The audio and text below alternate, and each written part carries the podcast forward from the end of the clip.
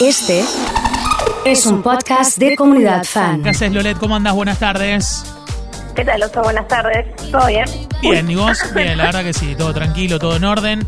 Saludándote, eh, con un montón de mensajes. Recién me preguntaba, ¿cómo saco el ascendente de mi signo? Ponle que yo no sepa cuál Buena es mi pregunta. ascendente. ¿Cómo es? Tienen que saber la hora de nacimiento y buscar en cualquier página gratuita. Astro.com es una de las más fáciles, grupovenus.com y es ahí abajito les va a decir cuál es el ascendente. Es la casa 1, los primeros grados. Ajá. Bien, bien, bien. Eh, eso como para, para tenerlo presente, porque me encontraba con mucha gente que decía, che, eh, ¿cómo saco el ascendente? ¿Cómo sé qué onda? ¿Cómo me acomodo? Bueno, hoy lo vamos charlando con, con, con Lolet. Estoy viendo, tenemos eh, Marte retro, tenemos Venus que entró en Leo y Mercurio en Libra. ¿Qué significa todo esto? Exactamente. Bueno, lo más importante ah, de todo esto, o sea, que Venus haya entrado en Leo es algo muy lindo, sobre todo para la gente que tiene planetas en Leo, porque vivifica justamente esa energía. Venus es el planeta del amor, de las relaciones, del romance, entonces van a estar como más propensos al amor, a las relaciones en general y al disfrute, porque es el planeta del goce. Bien. Después que Mercurio ya ha entrado en Libra, está bueno justamente para tener ideas más claras. Recordemos que ya de por sí Libra es planeta de la comunicación, Sí. de, eh, de cómo nos, cómo, cómo redactamos, cómo hablamos, cómo interpretamos la información. Y en el signo de Libra se encuentra súper cómodo, es un signo bastante filosófico que tiende incluso a, eh, a mediar entre situaciones tensas. Así que está bueno porque entre tanta tensión vamos a tener algo de claridad mental.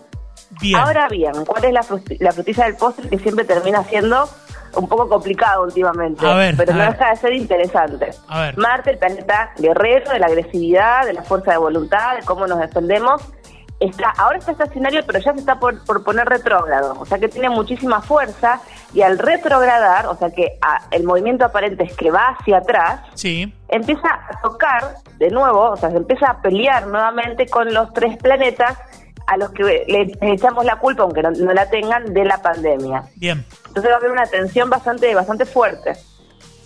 Bien. ¿Te fuiste? No, no estoy acá, estoy acá. Ah, estás ahí, estás ahí. No, no, yo te decía Estoy bien. pensando, Estoy sí. esto, esto tiene que ver también con que tenemos que poner en revisión, cada vez que los planetas se ponen retrógrados, hay que revisionar, reestructurar, repensar las medidas que estuvimos tomando. Claramente esta vuelta atrás, porque la- las cosas siempre se adelantan un poco a los tránsitos. Se empiezan a sentir antes de que los planetas hagan ese contacto.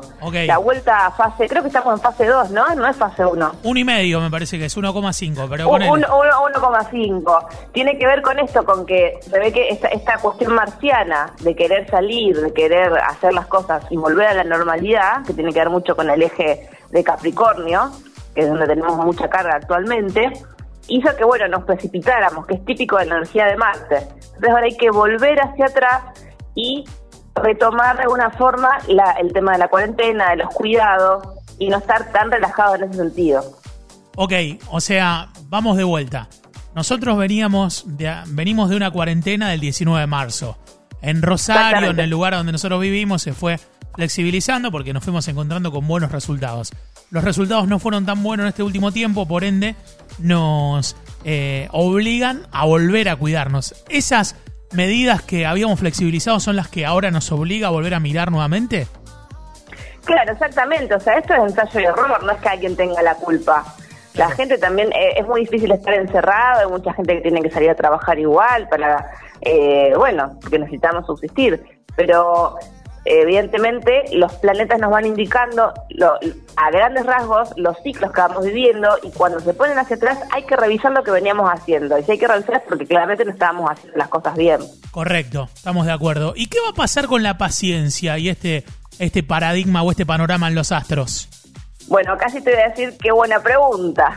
Y bueno, te- te- hace mucho no metía una, hace mucho. Hacía mucho.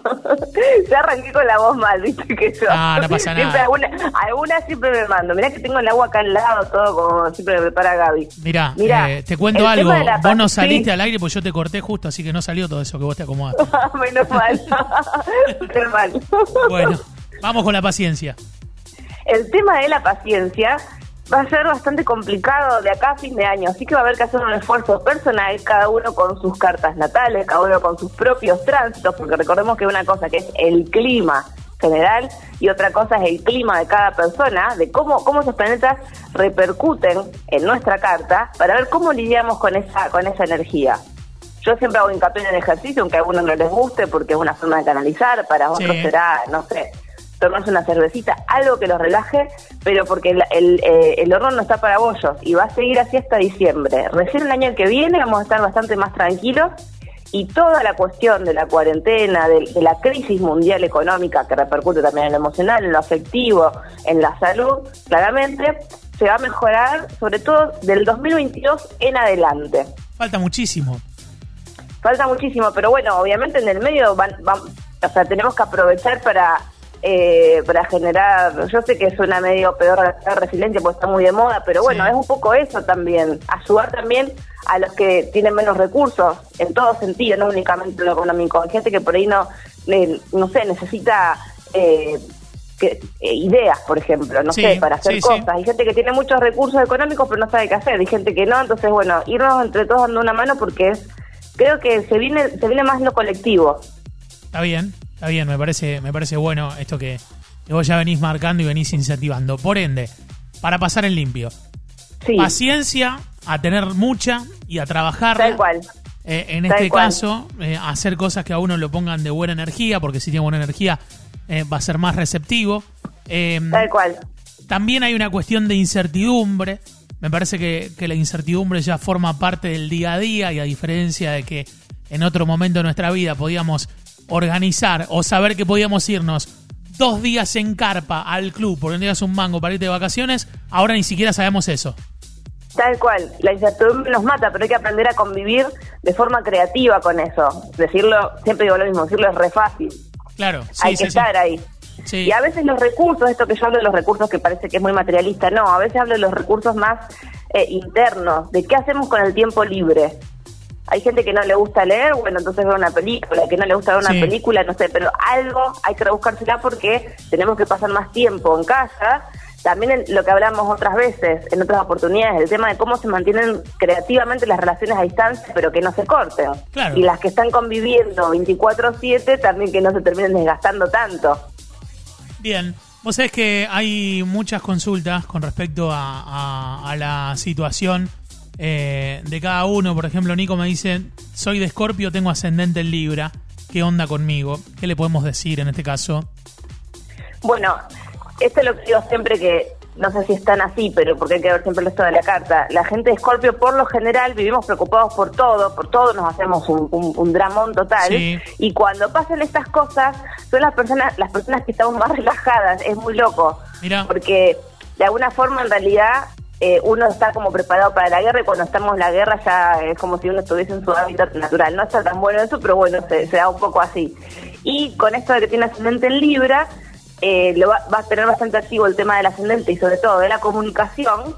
Va a poder aprovechar para expresarse, incluso para cuestiones comerciales y laborales, porque este Mercurio, que está en tránsito en el cielo, le va a activar su casa uno, que es el yo.